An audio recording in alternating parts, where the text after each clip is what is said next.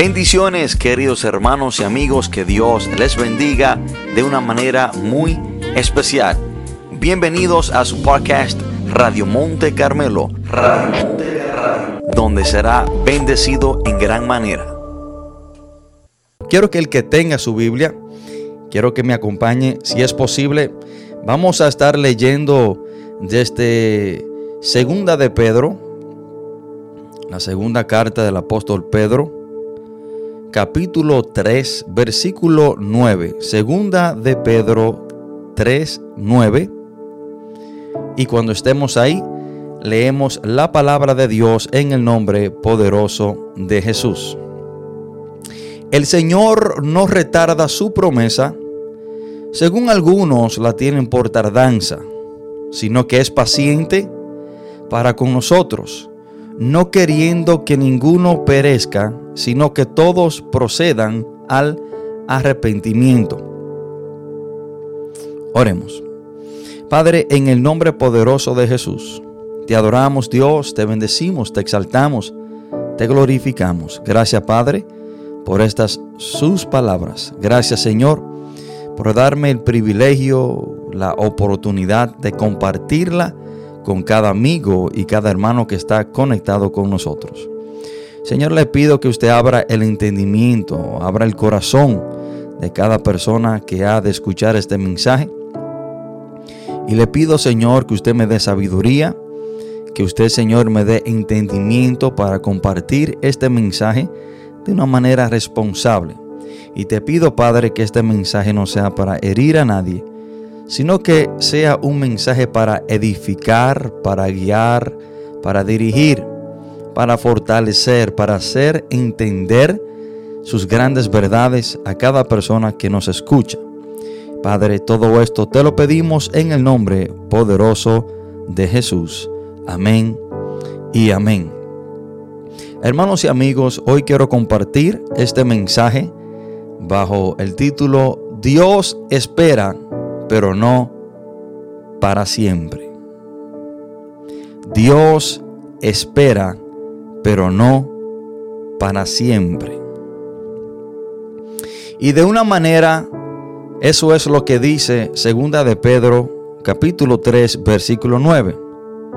Dice que el Señor no retarda su promesa, según algunos la tienen por tardanza, sino que es paciente para con nosotros Hermanos, aquí Pedro se refiere quizás a la burla del mundo con respecto a la segunda venida de Cristo Jesús.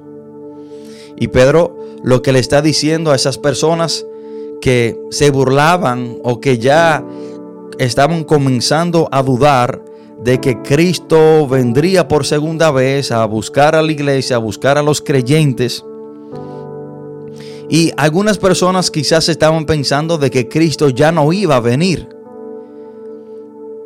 De que Cristo se había tardado.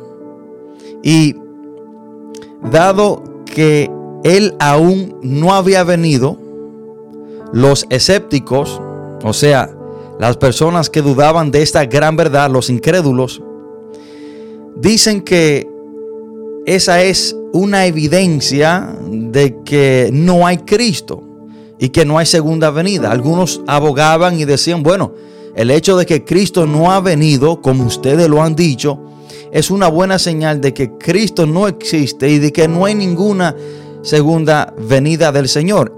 Eso eran los que los incrédulos abogaban y decían. Pero en realidad Pedro nos informa que el hecho de que el hecho por la cual Cristo no había venido es porque Dios es paciente. Eso es lo que el apóstol Pedro, eh, Pedro está aclarando. Él está diciendo, no es que Dios se ha tardado en cumplir la promesa de la segunda venida de Cristo, o no es de que Cristo ya no va a venir, sino es que Dios en su paciencia está esperando que las personas que han de ser salvas sean salvas. alcance la salvación, se arrepientan de sus pecados, acepten a Cristo como su Señor y Salvador y no se pierdan. Y muchos se preguntaban por qué Cristo no había venido. Porque estaban esperando. Y, miren hermano, y nosotros también hemos a través de los años, hemos escuchado esta frase muy conocida dentro del pueblo de Dios que Cristo viene. Cristo viene, Cristo viene. Cristo viene a buscar su iglesia. Y hay personas que han dejado de creer en la segunda venida de Cristo, en el rapto, en el cuando Cristo venga a buscar a su iglesia, porque creen que Cristo se ha tardado. Y hemos estado escuchando esto por tanto tiempo y aún Cristo no ha venido. Pero hermano, no es que esa promesa no se ha de cumplir, no es que Cristo se ha tardado, sino es que Dios está esperando en su paciencia que los que han de ser salvos alcancen la salvación para que no se pierdan. Y muchas personas se han burlado de esto.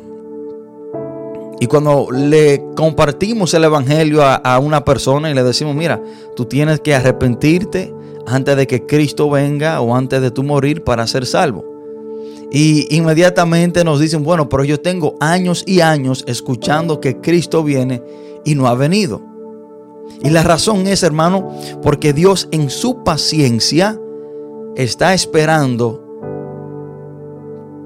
para que los que aún no conozcan a Cristo lo conozcan y no mueran sin ser perdonados de sus pecados para que así no terminen en el infierno. Y esto es lo que dice la última parte de este versículo. No queriendo que ninguno perezca, sino que todos procedan al arrepentimiento. Este es el deseo del Señor Dios no desea que nadie se pierda, sino que todo hombre proceda al arrepentimiento para que así no termine en el lugar de eterna condenación que es el infierno.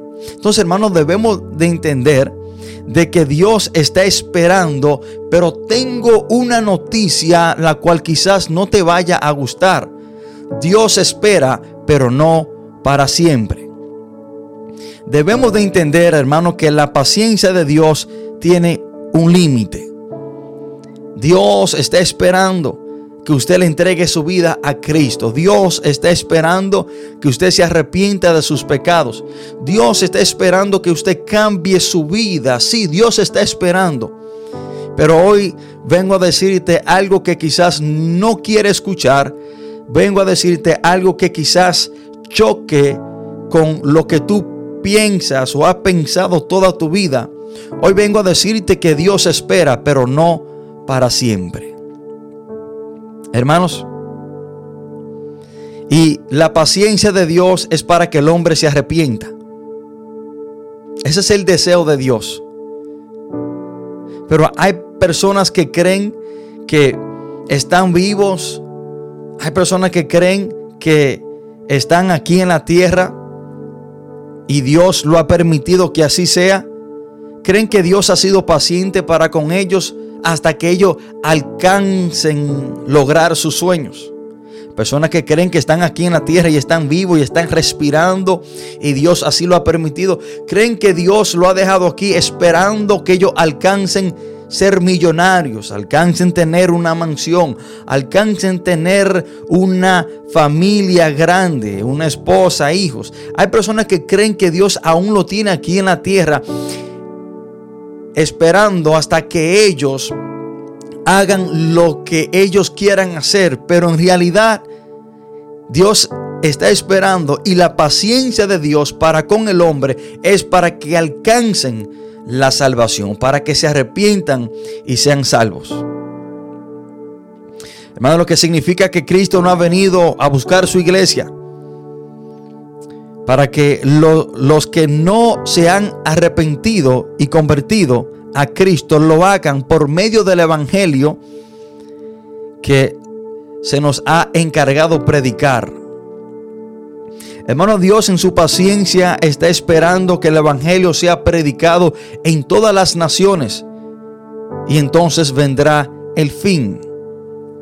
Porque Dios no quiere que nadie se pierda, sino que Dios está esperando a que aquellos que han de alcanzar la salvación se arrepientan y se conviertan a Cristo. Por eso es que el fin no ha llegado.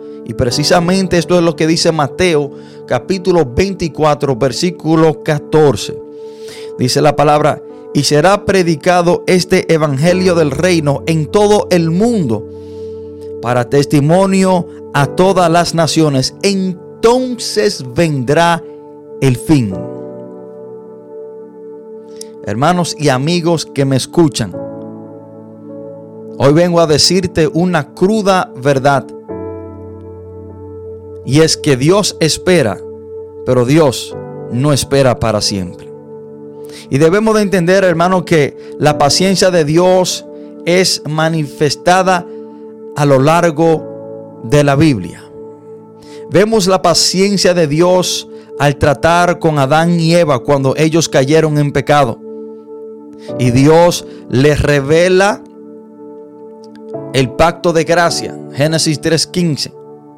Vemos la paciencia de Dios con los patriarcas y vemos la paciencia de Dios con el pueblo de Israel cuando se quejaban en el desierto. Dios fue paciente, pero hasta un tiempo. Su paciencia tuvo un límite.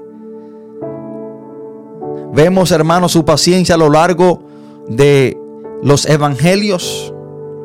Cuando Jesús, el Hijo de Dios, está siendo rechazado, maltratado, escupido y finalmente abandonado y crucificado. Hermanos, yo he visto la paciencia de Dios en mi vida de una manera extraordinaria. Hermanos, yo he visto, hermano, la paciencia de Dios manifestarse en mi vida. Y yo sé que tú también has visto la paciencia de Dios y que Dios ha sido paciente para contigo por igual. Hermanos, no es solamente que Dios ha sido paciente en que Cristo no ha venido para que muchos sean salvos, sino que también muchos no han muerto sin arrepentirse. Y eso es el Señor siendo paciente para con ellos, para que ellos no mueran sin conocer a Cristo. Hermanos, el nosotros predicar por la radio es Dios mostrando su paciencia para con muchos que aún no conocen el Señor. En nosotros salir a evangelizar en las calles es Dios mostrando su paciencia para que aquellos que no le conozcan, lo conozcan, se arrepientan de sus pecados, vengan a Cristo Jesús, para que el día que tengan que morir no se pierdan. Eso es Dios siendo paciente para con el hombre. El una persona invitar a otra persona a la iglesia es Dios mostrando su paciencia para con esa persona. Cuando una persona se enferma de muerte y milagrosamente se salva, es Dios siendo paciente para con esa persona. Si esa persona no ha conocido a Cristo y, y de una manera milagrosa, esa persona sale de un estado crítico ya de muerte, hermano, es Dios siendo paciente para con esa persona, para que no muera sin arrepentirse y conocer a Cristo, porque dice la palabra de Dios que Dios no quiere que nadie perezca, que nadie muera, sin primeramente arrepentirse, perdón, y conocer a Cristo. Cuando una persona, hermano, no se muere de una sobredosis, es Dios siendo paciente, porque si muere en ese estado sin conocer a Cristo, se irá para el infierno. Cuando una persona borracha choca en su vehículo y tiene un accidente y no muere, es Dios siendo paciente para con esa persona. Cuando tú sabes que Dios te ha sacado de grandes problemas, problemas en los cuales tú sabes que no había manera ninguna de la cual tú podías salir de ese problema y Dios te ha salvado la vida de una manera milagrosa, es Dios siendo paciente para contigo. Cuando una persona trata de quitarse la vida y no logra quitarse la vida, es Dios manifestando su paciencia hacia esa persona para que no se muera sin Cristo, para que no se muera sin arrepentirse. Hermano, por esa razón es que hoy en día vemos personas malvadas haciendo cosas astrosas, cosas horribles y muchas veces pensamos, pero ¿por qué Dios no se ha llevado a esa persona que causa tanto daño? ¿Por qué Dios no se ha llevado a ese asesino? ¿Por qué Dios no se ha llevado a ese violador? ¿Por qué Dios no se ha llevado a esa persona que está causando tanto daño? Hermano, eso es la paciencia de Dios esperando que esa persona se arrepienta y conozca a Cristo. Eso es la paciencia de Dios. Hermano, Dios espera, pero Dios no va a esperar para siempre. Y eso es una, una verdad de la cual casi no se predica, no se le dice a la gente. A la gente no se le dice que la paciencia de Dios tiene un límite. No es popular predicar que la paciencia de Dios tiene un límite. A las personas no les gustan escuchar esto. Pero yo quiero que usted entienda y reconozca hoy, en este día, que sí, la paciencia de Dios tiene un límite. Y vemos el límite de la paciencia de Dios manifestada a través de toda la Biblia. Vemos, hermanos, que Dios espera, pero Dios no espera para siempre. Y esta es una gran verdad que no muchos quieren oír. Se nos hace muy fácil, hermano, pensar que la paciencia de Dios no tiene un límite. Y eso es lo que nos gusta escuchar. Se nos hace más fácil pensar que Dios esperará hasta que nosotros decidamos arrepentirnos para así morir o que Cristo venga. La paciencia de Dios, hermano, tiene un límite. Y si no tuviera un límite, el hombre viviría hasta arrepentirse y ser salvo. Pero nosotros sabemos, hermanos, que no es así. Porque cada uno de nosotros hemos conocido muchas personas que han muerto sin Cristo y sabemos que es muy probable que en este momento estén en el infierno. Conocemos muchas personas que se han muerto, hermano, sin arrepentirse de sus pecados y han muerto en sus delitos y pecados y hoy en día están en el infierno. Por lo tanto, hasta ahí llegó la paciencia de Dios para con esa persona. Bueno, si la paciencia de Dios no tuviera un límite, el hombre existiera hasta ser salvo, arrepentirse, conocer a Cristo y, de, y después de ahí morirse. Pero sabemos que no es así. Porque muchos han muerto sin conocer a Cristo. Muchos han muerto sin arrepentirse. Y para esas personas hasta ahí llegó el límite de la paciencia de Dios.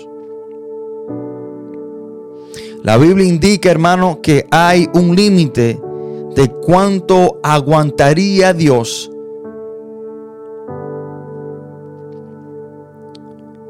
para con nosotros.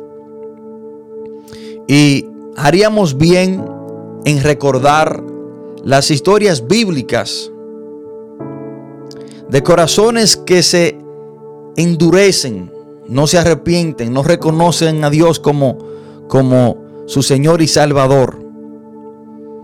Así como las advertencias severas en las escrituras de que la paciencia de Dios tiene un límite. Y vemos, hermanos, una advertencia muy severa, muy directa en la palabra de Dios, donde Dios de una manera directa nos dice que su paciencia tiene un límite. Génesis capítulo 6, versículo 3. Miren lo que dice la palabra de Dios. Y dijo Jehová, no contenderá mi espíritu con el hombre para siempre porque ciertamente Él es carne, mas serán sus días 120 años. ¿Por qué la paciencia de Dios tiene un límite? ¿Y por qué Dios no va a contender con nosotros para siempre? Porque usted y yo somos carne y hueso y tenemos una fecha de expiración. Hermanos, debido a la gran paciencia y bondad del Señor, a menudo actuamos como si Dios estuviera obligado a esperar pacientemente a que decidamos confiar y obedecer sus mandatos y estatutos. A menudo, hermanos, actuamos como que si Dios está obligado a esperar que a nosotros nos dé la gana de arrepentirnos, creer en Él, para así ser salvo. Muchas veces pensamos que Dios está sujeto a esperar que el hombre reconozca a Cristo como su Señor y Salvador y después morir para irse para el cielo. Mentira. Dios no está sujeto a eso. A cada persona, hermano, Dios le da un espacio de tiempo y ese espacio de tiempo le llamamos vida para conocer a Cristo, para arrepentirnos y así, hermano, no terminar en el infierno. Hermano, y por esta razón es que Cristo aún no ha venido a buscar a los suyos, porque Dios en su paciencia está esperando. Está esperando que aquellos que no han conocido a Cristo, no se han arrepentido, lo hagan. Porque Dios no quiere que nadie perezca, sino que todos procedan al arrepentimiento. Hermano, Dios no está obligado con nosotros por nada. Debemos reconocer y recordar que la maravillosa oferta del Evangelio es la oferta más grande que el mundo haya conocido, pero tiene una fecha de vencimiento. Yo quiero que usted se grabe esto en su mente. La maravillosa oferta del Evangelio es la oferta más grande que el mundo ha conocido, pero tiene una fecha de vencimiento. Cuando una persona respira por última vez o cuando Cristo regrese a buscar su iglesia, lo que ocurra primero, ahí es cuando la oferta se cierra para una persona. Cuando una persona se muere, sin arrepentirse y creer en Cristo, ahí se cierra la oferta de la salvación. O cuando Cristo venga por segunda vez y una persona al venir Cristo no se haya arrepentido y convertido a Cristo Jesús, ahí se cierra la oferta de la salvación. Usted y yo debemos de reconocer esta gran verdad la oferta más maravillosa, la oferta más gloriosa que tiene el hombre es de parte de Dios y es para que sean salvos y pasen toda una eternidad en el reino de Dios, en el cielo. Pero quiero que tú entiendas que esa oferta tiene una fecha de vencimiento. O es hasta el día que tú respire por última vez o hasta que Cristo venga. Yo quiero hoy que tú entiendas que Dios espera, pero no para siempre. Y debemos de entender, hermano, que la paciencia de Dios tiene un límite. Dios, hermano, espera y le envía mensaje a las personas, se le predica el Evangelio, se le predica la palabra de Dios, se le hace la oferta de arrepentirse y creer en Cristo para ser salvo. Y Dios espera, hermano, en su paciencia que las personas vengan al arrepentimiento. Pero una gran verdad que usted y yo debemos reconocer es que Dios no espera para siempre. Y decíamos, hermano, que la maravillosa oferta del Evangelio Es la oferta más grande que el mundo haya conocido, pero tiene una fecha de vencimiento. Cuando una persona respira por última vez o cuando Cristo regrese, cual sea de los dos eventos que ocurra primero, es cuando la oferta se cierra para una persona. Es cuando la paciencia de Dios llega a su límite. Y quiero mostrarles, hermanos, de que la paciencia de Dios tiene un límite, pero el límite de la paciencia de Dios para cada persona es diferente. Y vamos a ver, hermanos, cómo la paciencia de Dios sí tiene un límite, el cual es diferente en diferentes ocasiones. Por ejemplo, para los antidiluvianos, la paciencia de Dios esperó 120 años. Hermanos, y eso es precisamente lo que dice la palabra de Dios. Cuando leemos a Primera de Pedro, capítulo 3, versículos 18 al 20, dice la palabra de Dios, porque también Cristo padeció una sola vez por los pecados, el justo por los injustos, para llevarnos a Dios, siendo a la verdad muerto en la carne, pero vivificado en el Espíritu, en el cual también fue y predicó a los espíritus encarcelados, los que en otro tiempo desobedecieron, cuando una vez, escuchen esto, cuando una vez esperaba la paciencia de Dios en los días de Noé, mientras se preparaba el arca, en la cual pocos, pocas personas, es decir, ocho, fueron salvas por agua. Escuchen esto, hermano. El versículo 20 usa la palabra esperaba, pasado, lo que significa que llegó a un límite la paciencia de Dios. El esperar de Dios llegó a un límite para los antidiluvianos de 120 años. La paciencia de Dios para los hombres y mujeres del tiempo de Noé fueron 120 años. El límite de la paciencia de Dios, hermano, para aquella persona que escuchaban a Noé decirle que tenían que entrar en el arca porque venía un diluvio, fue de 120 años. Y entendemos, hermano, que el arca representa a Cristo. Todo aquel que entró en el arca fue salvo. Ocho personas. Así todo aquel que esté en Cristo será salvo. Durante esos 120 años, Noé le advertía a las personas y le predicaba. Y dice la palabra que no era pregonero de justicia. Él predicaba la justicia de Dios. Y Dios esperó 120 años. Esta persona escucharon el mensaje de Dios 120 años, pero llegó el límite de la paciencia de Dios, cayó el diluvio y se perdieron casi todos. Solamente ocho personas estaban dentro del arca. Entonces, hermano, vemos que la paciencia de Dios para los antidiluvianos, la persona en el tiempo de Noé, fue para 120 años. 120 años escuchando que iba a caer un diluvio, que tenían que entrar en el arca. 120 años para tomar una decisión. No lo hicieron. La paciencia de Dios llegó a su límite y murieron.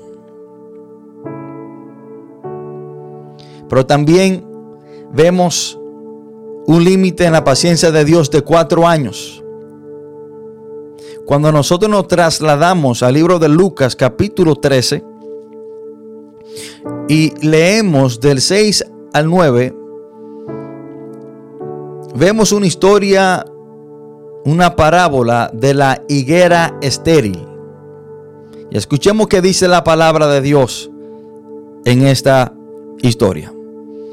Dijo también esta parábola. Tenía un hombre una higuera plantada en su viña y vino a buscar fruto en ella y no lo halló. Y dijo al viñador, He aquí hace tres años que vengo a buscar fruto en esta higuera y no lo hallo. Córtala para que inutiliza también la tierra. Él entonces respondiendo le dijo, Señor, déjala todavía este año, hasta que yo cabe alrededor de ella y la abone. Y si diere fruto, bien, y si no, la cortarás después. Esta parábola, hermano, en esta parábola el hombre que tenía una higuera plantada en su viña, ese hombre representa a Dios. Una higuera nos puede representar a nosotros. Su viña es el mundo. Y el viñador, el que cuidaba el que atendía las viñas, es el Espíritu Santo, que es el que trabaja en la vida del hombre para que el hombre pueda venir a Cristo. Eh, eh, el Espíritu Santo de Dios, hermano, es el que convence al hombre de pecado y trae esa persona a los pies de Cristo. El Espíritu Santo también es el que opera y trabaja dentro de los creyentes para dar frutos. Ahora, notemos esto, hermano. Dice la palabra que el hombre, el que tenía el dueño de la viña, ya hacía tres años que venía año tras año a buscar frutos de esta viña. Pero durante esos tres años no había dado ningunos frutos. Decide cortarla. El viñador lo detiene y le dice, no, no, no, no. Déjame cavar alrededor de ella, déjame abonarla para ver si puede dar frutos. Si no da frutos, la puede cortar. Ahora, ¿cuál fue el límite de la paciencia de Dios? Cuatro años. Los tres años que ya había venido a buscar frutos, no encontraba ninguno, y le dio un año más. Pero si ese año, si el cuarto año no hubiese dado fruto, iba a ser cortada y echada fuera. Vemos que en la parábola de la higuera estéril, la paciencia de Dios tiene un límite de cuatro años. Y debo preguntarte, ¿cuánto ha estado esperando Dios para que tú dé frutos digno de arrepentimiento? ¿Cuándo ha estado esperando Dios para que le dé la espalda al pecado y comience a caminar con Cristo? ¿Cuánto ha estado esperando Dios para que dejes el pecado, el cual tanto tú has amado por tantos años, pero el cual también te ha hecho tanto daño? ¿Cuántos años tiene Dios viniendo esperando que tú dé frutos? Y debe preguntarte, ¿Es el año 2022 el cuarto y último año para mí? ¿Cuál será mi cuarto año? ¿Cuál será el cuarto año en el cual Dios ha dicho que si ya yo no doy fruto, me va a cortar y me va a echar fuera? Es una pregunta que lamentablemente yo no se la puedo responder porque no soy adivino ni tampoco sé el futuro. Yo no sé cuál sea su cuarto año. Yo no sé cuál es el límite de la paciencia de Dios para su vida. Yo no sé si es este, yo no sé si son 10 años más en adelante o 20 años. Lo que yo sí sé es que Dios no esperará para siempre. Eso sí te puedo asegurar.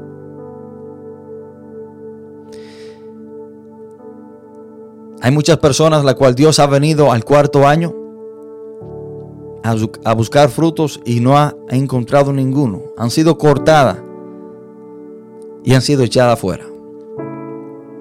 Pero también vemos un espacio de tiempo más limitado en la paciencia de Dios con aquel hombre el cual la Biblia lo considera como el rico insensato.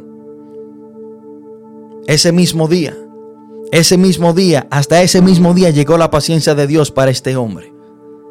Acompáñeme al libro de Lucas capítulo 12, del 16 al 20. Dice, también les refirió una parábola diciendo, La heredad de un hombre rico había producido mucho. Y él pensaba dentro de sí diciendo, ¿qué haré? Porque no tengo dónde guardar mis frutos. Y dijo, esto haré. Derribaré mis graneros y los edificaré mayores. Y allí guardaré todos mis frutos y mis bienes.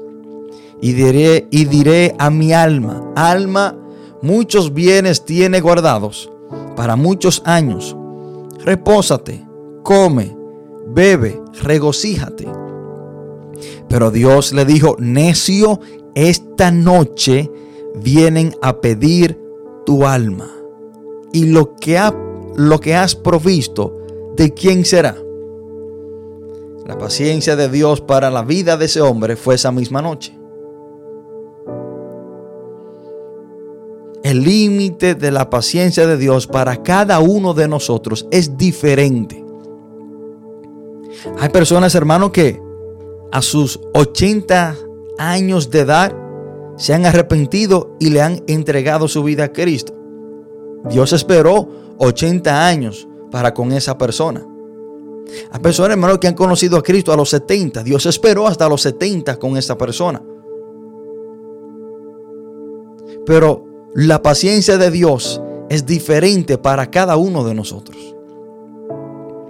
Yo no puedo pensar que si Dios esperó 80 años para que Juan o Juana se arrepintiera, que lo mismo va a suceder conmigo. Porque vemos, hermanos, un tiempo diferente en, la paciencia de Dios. Los antidiluvianos, 120 años. La higuera estéril, 4 años este hombre esa misma noche. Y no sabemos a qué edad murió el hombre rico de la historia de el rico y Lázaro. Pero ese hombre murió y se fue para el infierno. Hasta ahí llegó la paciencia de Dios para con ese hombre. Y debemos de entender, hermanos, que también hay un tiempo establecido para hacer la voluntad de Dios en nuestra vida. Hay cosas, hermano, que Dios nos ha dicho que debemos hacer. Y si no la hacemos dentro del tiempo que Dios nos ha llamado a hacerla, es posible que perdemos y esa oferta se cierre. Escucha esto, hermano, y esto es muy importante. Hay cosas las cuales Dios nos ha dicho que debemos hacer. Y quizá nosotros, hermanos, por temor, por falta de fe, por duda, por pereza, no la hemos hecho. Y se puede dar el caso que cuando queramos hacerla ya será muy tarde porque Dios se cansó de esperar. Y quiero darle este ejemplo bíblico. Cuando nosotros leemos el libro de números, capítulo 14, vemos que en el capítulo 12 y 13, Dios le dice a Moisés que envíe 12 espías a ver la tierra de Canaán, la tierra prometida. Entendemos que 10 de esos espías vinieron con un informe negativo, contrario a la voluntad de Dios. Dios le había prometido darle la tierra de Canaán. Estos hombres vienen atemorizados por los gigantes que vieron eh, en la tierra. Y le dan este reporte a todo el pueblo. Y el pueblo se llena de temor. Y deciden no ir, no marchar en obediencia a lo que Dios le ha prometido, a lo que Dios le había dicho que debían de hacer, que era de tomar la tierra prometida, la tierra de Canaán. Y el pueblo hermano llega hasta un extremo que comienza a murmurar contra Dios y desean dentro de sí y dicen que ellos querían regresar a Egipto, que querían regresar a ser esclavos otra vez. Y dicen que iban a escoger un nuevo líder para que los regresara a Egipto y que querían apedrar a Moisés, a Aarón, a Caleb y a Josué. Eh, oh, oh, e-, Esto es impactante lo que está sucediendo. Y después, hermano, que ellos no deciden hacer la voluntad de Dios. después que murmuran y después que Dios, hermanos, se revela contra el pueblo, y Dios en cierta manera quería terminarlo a todo, pero Moisés ora, intercede por el pueblo, Dios lo perdona, pero Dios le dice, ninguno de ellos van a entrar en la tierra prometida. Y vemos, hermano, es que ninguna de esa generación, de los de 20 para arriba, entraron a la tierra prometida, sino que Dios lo dejó en el desierto por 40 años hasta que murieran todos. Pero miren lo impactante de esta historia. Es que en el versículo 40 de números 14, después que el pueblo había rechazado la propuesta de Dios de que Dios le iba a dar la tierra prometida, después que ellos dijeron que no a lo que Dios quería que ellos hicieran, se levantan al próximo día y deciden aceptar la oferta de Dios, pero ya era demasiado tarde. Escuchen esto.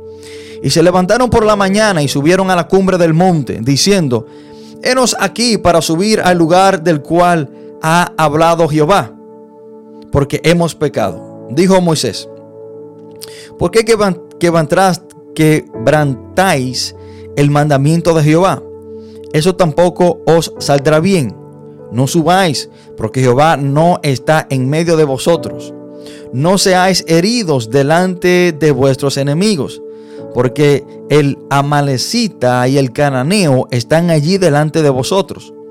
Y caeréis a espada, pues por cuanto os habéis negado a seguir a Jehová, por eso no estará Jehová con vosotros. Sin embargo, se obstinaron en subir a la cima del monte, pero el arca del pacto de Jehová y Moisés no se apartaron de en medio del campamento y descendieron al amalecita y al cananeo que habitaban en aquel monte y los hirieron y los derrotaron persiguiéndoles hasta Orma.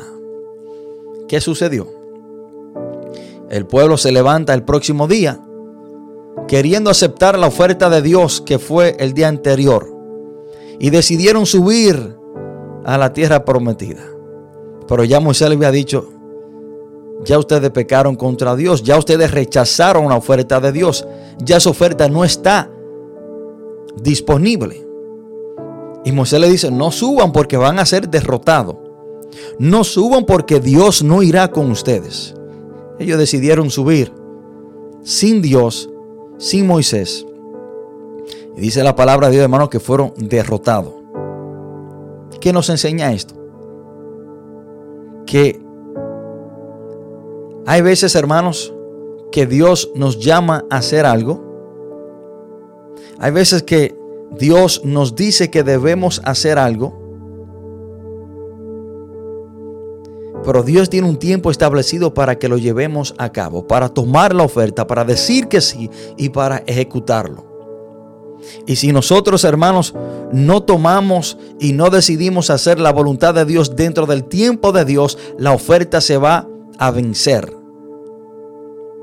El pueblo de Israel dejó expirar la oferta de Dios para entrar al pueblo, a la tierra prometida. La paciencia de Dios tiene un límite. Y Dios dice en números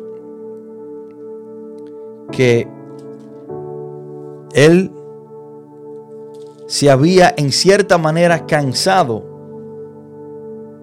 de la rebeldía del pueblo.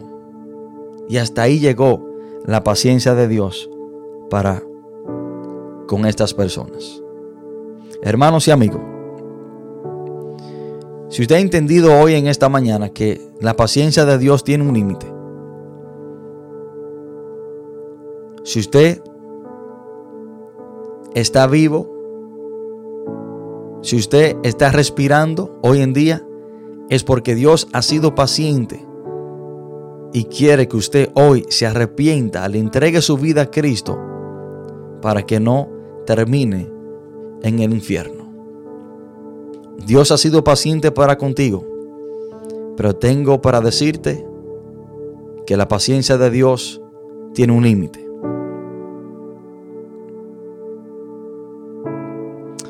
Y conocemos la historia de Cristo cuando en Apocalipsis 3:20 dice la palabra, he aquí yo estoy a la puerta y llamo. Si alguno oye mi voz y abre la puerta, yo entraré a él y cenaré con él y él conmigo. Esto es Cristo tocando la puerta de la iglesia La Odisea, que lo habían sacado porque él quería entrar otra vez a la vida de esos hermanos. Quería entrar a la iglesia. Dice la palabra que Cristo estaba tocando a la puerta. Pero hoy vengo a decirte que Cristo no tocará para siempre. Hoy vengo a decirte una triste, pero muy importante verdad, que Cristo no tocará para siempre. En este momento, en esta hora, si usted ha entendido que Dios ha sido paciente para con usted, para que usted se arrepienta y se convierta a Cristo, este es el momento en el cual te invito a que te arrepientas de tus pecados y le entregues tu vida a Jesús para que Él sea tu Señor y Salvador. Te invito a hacer esta oración si así quieres hacerlo. Ahí donde estás sentado, repite estas palabras. Padre, en el nombre de Jesús, me arrepiento de todos mis pecados.